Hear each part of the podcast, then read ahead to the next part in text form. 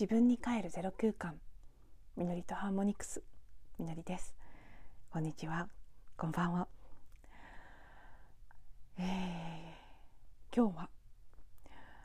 昨日ご縁があって見てきた仕立て屋サーカスという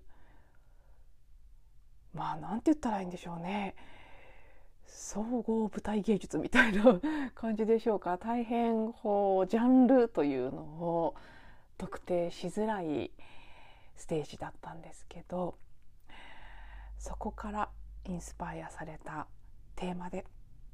大きく2つあの全く系統の異なる2つのことを要因として強く感じているので2話に分けて1話ずつそれぞれお話ししていきたいと思います。で、えーと、公開は今日明日1話ずつという形で出していくつもりですけど1話目が「アートとは?」というテーマに関して2話目が「お金というテーマに関してそれぞれ昨日のステージから私が受け取った大事なメッセージであり問いであるというふうに感じているのではいそれぞれにお話ししていきたいと思います。ご興味あればぜひ2話とも聞いていただければとても嬉しいです。えーとまずごく簡単に仕立て屋サーカスがどんなものだったかということを難しいんですけど表現するのは。あのね仕立て屋サーカスという名前で検索していただければお写真や簡単な情報など出てくると思うのであのちょっと見ていただければなと思いますけど私も友人から誘われて行くことになったんですが今まで全然聞いたこともなかったし知らなかったんですね。で友達の一人が一押しということで巡ってきてねお誘いが回った私のところにも回ってきてご一緒させてもらうことになったんですね。で仕立て屋さんかって何だろう？と思ってあの誘われた時にリンクも送ってもらったんですけど開いてみてもなんだかわからないんですよ。これはサーカスと言っているからサーカスなのか。でもサーカスっぽさは感じないんですね写真とかから。もどうもいわゆるサーカスとはちょっと違うようであると。そして仕立て屋という名前がついている通り写真にはたくさんのその布ですね衣がこう舞台全体に張り巡らされてる様子なんかが映っていて、ま、どうも仕立て屋と言っているだけあって仕立て、ね、お洋服とかと関係があるようだとそういう服飾デザインみたいないわゆるだからあのファッションショー的なものなのかそれともお芝居なのか。でも日によってゲストが違って違う方がこうあのなんか学者さんとかねそういう方が出てきたりするんですゲストとして。なので講演会なのか一体何なんだろうって全く特定できないままでもなんだかよくわからないけれどもこれはもうなんか乗った方がいい誘いだなっていうのはピンときていたので自分でも何に行くのかわからないまま行きますって言って行ってみた。そして会場で実際に体験してみてあなんだかわからないって思ったのはその何であるかを説明が不足してたとかではなく本当に何だか特定できないものなんだなって実際見終わってもなおそれが何だったかということは言えないんです。サーカスですとかお芝居ですとか公演ですコンサートですとかそういう特定ができない。何っていう今まで存在しているジャンルのどれにも当てはめることのできない舞台。舞台芸術と言ったらいいでしょうか。ステージ全てを使ってなんなら観客席まで観客席や観客も一緒に作り上げていくアートという感じでした。えあの私はね常々そのホポノポノを実践していてホポノポノ的な考え方がとても好きなんですけどセルフアイデンティティするホポノポノの中でも例えば私たちが「私は女です」とか「私は日本人です」とか私は、まあ、コーチングという職業をしてますからコーチですとかそういうふうに言葉で特定してこうですって言えるものは実は全て記憶ですと。それを全部私はこうであると思ってるものを全部消去してクリーニングしてまっさらのゼロの状態になった時それが本当のピュアな自分のアイデンティティであるという考え方をするんですね。ということでいくと昨日のあのステージはピュアなその瞬間のそのステージというアイデンティティでありそれに対してそれは何ですという記憶によるラベリングをすることが一切できないもの実際演者の方たちが私にはどう見えたかっていうと私なりの言葉で言うとそれぞれのステージに立っている昨日は3人の方がステージに立ってあのえなんて言うんでしょうね提供側をしてたんですけど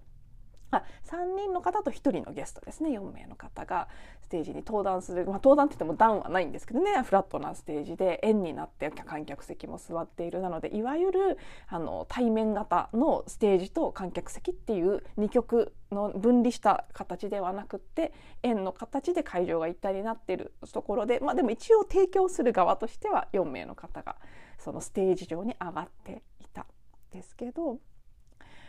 その方たち一人一人がみんなその瞬間自分のウニヒピリ潜在意識の声を聞いてインナーチャイルドと言ってもいいです。インナーチャイルドもしくは潜在意識ハワイ語で言うとウニヒピリ子供であるというふうにホポノポノの中では読んでますけどその自分のインナーチャイルドの声を聞きながら瞬間瞬間湧き上がる衝動とクリエイティビティのままに何かを生み出している。それが組み合わさって一つのアートにステージ上でなっているというふうに見えた。なのでそう記憶がないステージ舞台。だから何っていう特定も当然できない。何って言えるものは全部記憶ですからね。あ本当にこういうものがあるんだって。純粋なクリエイティビティ。演者の方たちが紡ぎ出す瞬間瞬間のクリエイティビティを形にしたもの。そこには楽器いろいろなフルートとか鍵盤ハーモニカとかアコーディオンとかいろんな楽器あとウクレレとかねさまざまなものを演奏する方声や語りもそこに含まれてきて。たくさんの小道具が置いてあっていろんなものをこう子供がまるで遊ぶような感じですね。手に取ってそれを置いてみたりとか。いろんなことをこう発想のまま思いつくまま自由にやっている。一人の方はハサミとミシンが担当なんですけども仕立て屋という名前の通りね。ハサミでジョキジョキその会場の舞台に張り巡らされている布を切ったり縛ったりいろんなことをしていくんですね。あるいはミシンで縫ったりとか。もう一人の方は照明担当で自分の思うままにこう照明を変えたり照らしたりどこかをどこを照らすかということをその瞬間瞬間のこうインスピレーションでやっている。一人のゲストの方は食べ物に関するお話を昨日はしてくれたんですけどそんな形で、うん、どれだけその筋書きがねあるのかは私には分かりませんけどおそらくほとんどないんじゃないかなと思います。ある程度のことは枠としては決まってるかもしれないですけどもどこどのタイミングでどう終わるとかも決まってないって言ってたような気がするので誘ってくれた友達がなのでもう本当に自由なクリエイティビティのままで行われていく観客も自由にしてていいです。っていう感じで普通の一般的なコンサートにあるような飲食禁止とかそういうのもないですし床床にもねあのたくさん布が敷き詰めてあってそこも座席の一部なんですけどね転がって布にくるまって見ている子供がいたりとか。であの18歳以下はずっとあの結成当時から18歳以下は無料ということでやっているらしいんですけど19歳の方はグレーゾーンだから自己申告で18歳って言ってもいいですよとかなんなら大人の方もね見たいけどお金がないとかそういう状況があったら自分で鏡を見ていけるなと思ったら18歳ですって言ってくれればそれで OK ってことにしてありますからねあのいつでもそういうふうにしてくださいっていう感じのお話が最初にあったりなんかしてすごくこう自由で風通しがいい感じ。写真撮影とかビデオ撮影とかも全て OK だしその利用掲載とかも全て OK とかさまざまな形でこれまでのうーん、まあ、いわゆるその舞台と観客席がしっかり分かれているようないろんなジャンルのものですねコンサートとかお芝居とか。そういうものとは違う。新しい形の芸術ステージであるなっていうふうに思ったんですね。私がそしそこですごくねこう特になんとなく心に響くものが大きかったのは実は私自身がこの12ヶ月すごく深くこのテーマと向き合っていたんです。3月末に自分自身も発表会があってそことも少し関係していますしそれ以外のうん音楽クラシックとかそういう音楽のコンサートに行くっていうことが結構ね月1回ぐらいずつはあるんですね。楽器をやっているそのご縁とかもあって。もううすうす1年もしかしたらもっと前から潜在的にはかすかにその疑問は始まっていたような気はするんですけどこの1ヶ月特に違和感が大きくなっていたんです。今まで当たり前だと思って行っていたコンサートにあるそのステージというと段が一段高くなっていて会場によってはかなり高いステージもありますね。見上げなければいけないようなステージになってたりする場合もある。そして観客席があってそのね学校スクール形式と同じ感じで壇上に演者がいて段の下に観客がいて向き合う形で見ているでそこには高低差があるすごい人たち一流の演奏家プロと呼ばれる人たちが演奏をしてでそれを見るその他大勢がいるっていう形ですね。そこには常々違和感はうっすらとはずっとあったんですけど最後直近4月のコンサートに行った時にああもう私この形限界だって感じていたんです。本当に時代が変わってきてしまった。そして私の周波数の状態も変わってしまった。古い時代的なものがこのね234と3ヶ月の間にガーッとこう深いところ根深いところまで全部お掃除するような形でクリアリングされていった。そしてどんどんどんどん完了していった。そうなっていけばいくほど旧大然としたそうしたこれまでの時代には必要だったし良かったかもしれない芸術の形というものがもうあまりにもしっくりこなくなってしまった。どうしてもそのねいわゆるコンサートの形式の場に行くと2曲の構図が生まれる。上と下。すごい人とそうではない人。っていう対比が生まれる。そのエネルギーは必ず会場にこれはもう感じる人しか感じないかもしれないですけど必ずすごい勢いで渦巻いているんです。もちろんそれは演者の在り方とか精神状態あるいはその会全体のねいろんな人の想念がそこにはありますから企画している人たちの思いとかいろんなものがある。その結果でもあるんですけどコンサートの場のバイブレーションっていうのは正直ここ最近本当に重いものだなって感じていたんですね。で行くたび落ち込んだり疲れたりするっていうことがあ振り返ってみるともうこの数年ずっとだったかなと思うんですけどはっきり感じるようになってきたのがここ最近のことだったんですね。でああうすうすは感じていたけどもうこの形はこの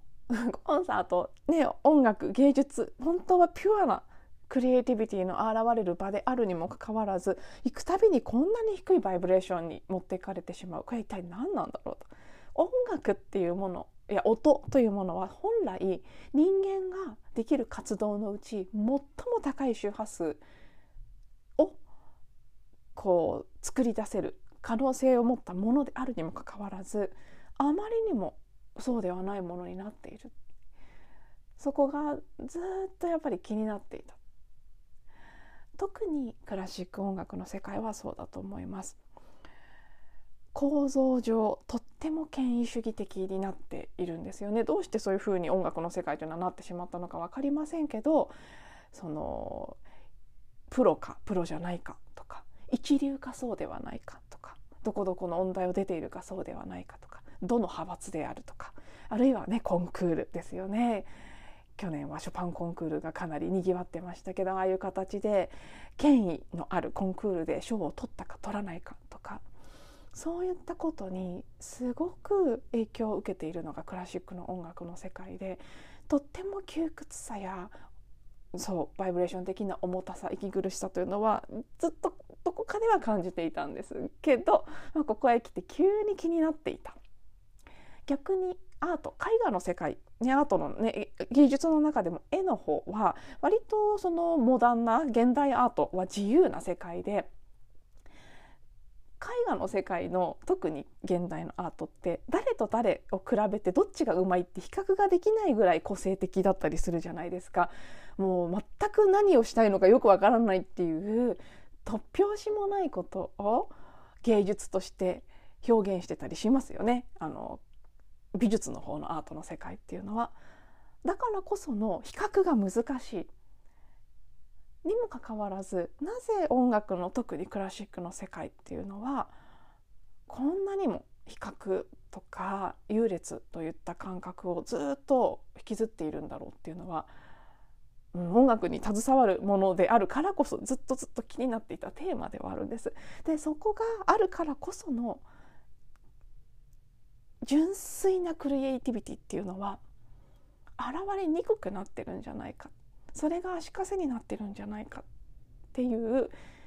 そういった窮屈さ。もちろんそこにもねあの素晴らしい瞬間のこうスパークみたいなものとしてのクリエイティビティは存在してると思いますけどだけどなんとなく全体の空気感が重たい苦しいっていうことを思っていた。でそれをそこそれに対して自分自身が音や音楽を通して本当に何がしたいのか音や音楽の中にあるピュアな創造性っていうものをどうしたら表現できるのかどうしたらそれを取り戻せるのかっていうことが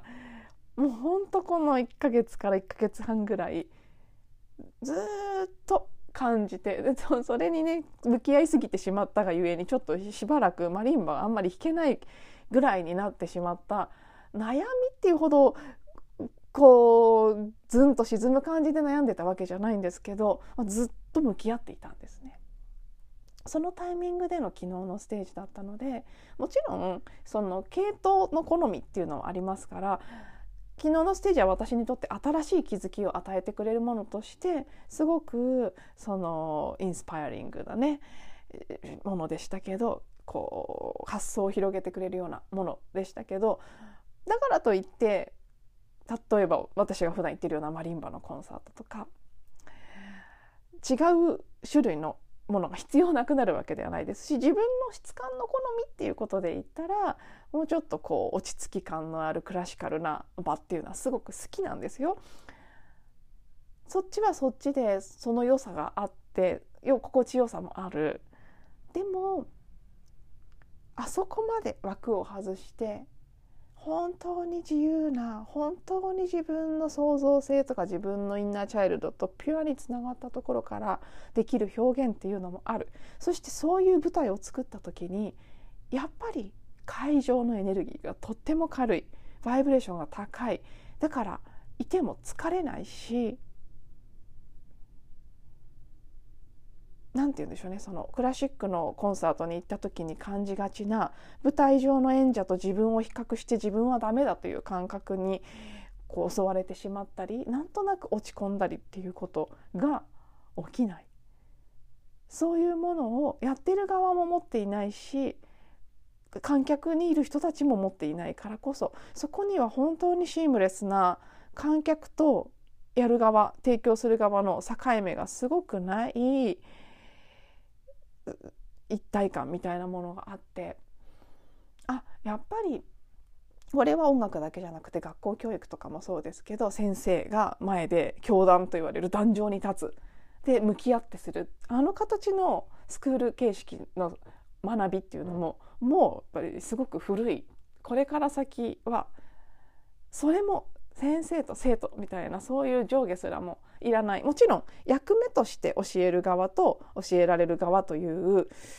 は特に学校の場合は大人と子どもという違いもありますし知ってる人が知らない人に教えるということであれば提供する側と受け取る側という関係性はもちろん常に発生するんですけどでもそこにある肯定の意識とか権威の意識とかそういったものはどんどんどんどん薄れていって共に学んでいるとかお互い分かち合っているという感覚がきっとさまざまな場面でもっともっと広がっていくと思うんですね。私はコーチングやファシリテーションを学び始めた時に初めてその円になって座るっていう形の場に行くようになって会社であれ学校であれそういう場面ってほとんどないんですなかったんですよねでもその頃から円になって座るような場が当たり前になってしまいましたけどそのこうエネルギー的な違いただその座り方の形式だけですらものすごく大きなエネルギーのうん動きの違いを生み出すんですけど昨日のステージを通してアートの分野に関してもやっぱりこの変化は起きていくよねってずっと感じていたけどやっぱりそうだよねそうしてそうなっていかなければいけないっていう感覚もどこかですごくあるんですね。あの形の権威的なものを引きずったいわゆるその魚座時代的魚座時代の一つのこう象徴的なエネルギーが権威とか支配というものですからそのエネルギーを引きずったままで新しい時代の本当のアートは生まれないっていうふうに思いますしもちろんまだね古い時代と新しい時代が入り混じっているこのね少なくともここから100年ぐらいはまだまだ両方が同じぐらい存在している世界が続いていきますし古いものを終わらせていく美しく終わらせていくそれの良かったねっていうところも味わっていくっていうことも大切なことなのですぐさまね古いからいらないとかそういうことではないんですけどでもやっぱり新しい時代のアートとか。本来アートって何だったのかっていうこと。音楽の中にある創造性っていうのは一体どんなものなのか。私たち一人一人全員の中にある創造性っていうのを引き出すものであるべきだと。私はなんとなくね芸術ってそういうものであるといいんじゃないかなって思うんですね。誰かのすごいすごい外側のすごい人のを見てすごいなって思うものっていうよりはそこで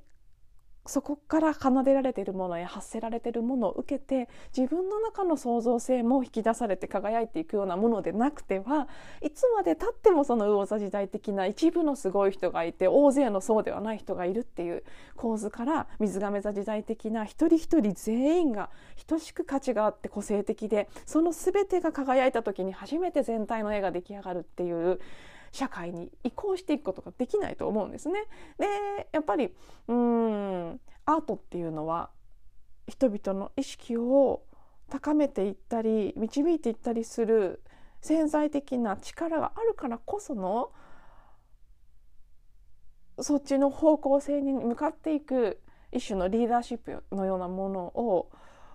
アーティストの人たちが感じていくっていうのも大事なことではないかなっていう気がしているんですけど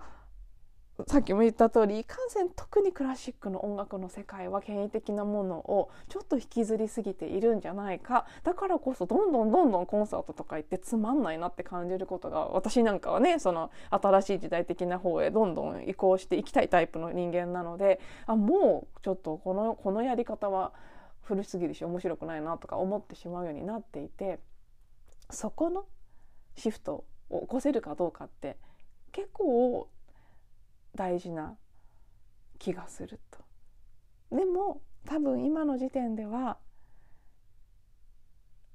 障害もいっぱいあるんだろうなってビジョンとしてこういうのやりたいって思ったとしてもそれこそ今回仕立て屋サーカスに私が見て撮ったようにこれは何ですかっていうことすら言えないんですね。何であるのかという定義すらできない集客ができないじゃないかって多分普通の発想で言ったら言われてしまうと思いますしそんなんでお客さん来るのとかそんなんで儲かるのとかそういう発想になった途端もうシューンってその種はしぼんでしまうと思うんですね。そこで、まあ、どれだけ新しいもの未知のもの。でこれは何だと言えないものっていうところにうん足を踏み入れていける勇気あるアーティストの方たちが増えていくかっていうところは結構ねうん見ものかなというかこれからの技術の可能性っていうのを握っているのかな鍵を握ってるのかなっていう感じがしてそういう意味で一つ興味深い昨日の場面だったなと。ね音まあ私もアートも現代アートよりもクラシカルなアートの方が好きなのであの美術ですね美術の方もモネとかねそういう感じの絵の方が好きな人間なので質感として誰もがその現代的な個性的なものを好むわけではないですからその両方が必要だっていうところはもう全く否定しないんですけど音楽もクラシックが好きな人もいればすごいね昨日みたいに全く非構成の新たなジャンルのものが好きな人がいればっていう。でも全体としての意識っていう意味ではもっともっと自由に枠を外していく必要があるし権威的なものが生み出す二極のエネルギーっていうのをこれ以上強化していくっていうところはなんとなくあんまりこう人類全体の進化にとってプラスにならないのかなっていう気がしているっていう意味ではい。一つの音楽という世界のあるいは芸術という分野の新たな可能性について私自身がこの1ヶ月悶々としてきたことの答えのようでもあり新たな問いでもあるようなことに気づかされたというか感じさせられたというのが昨日の体験のその1でしたということで結構長くなってしまいましたね。その2はお金というテーマも昨日の問いかけとして深いものがあったのではい引き続きお話ししていきたいと思います。では最後まで聞いていただいてありがとうございます。また次のエピソードでお会いしましょう。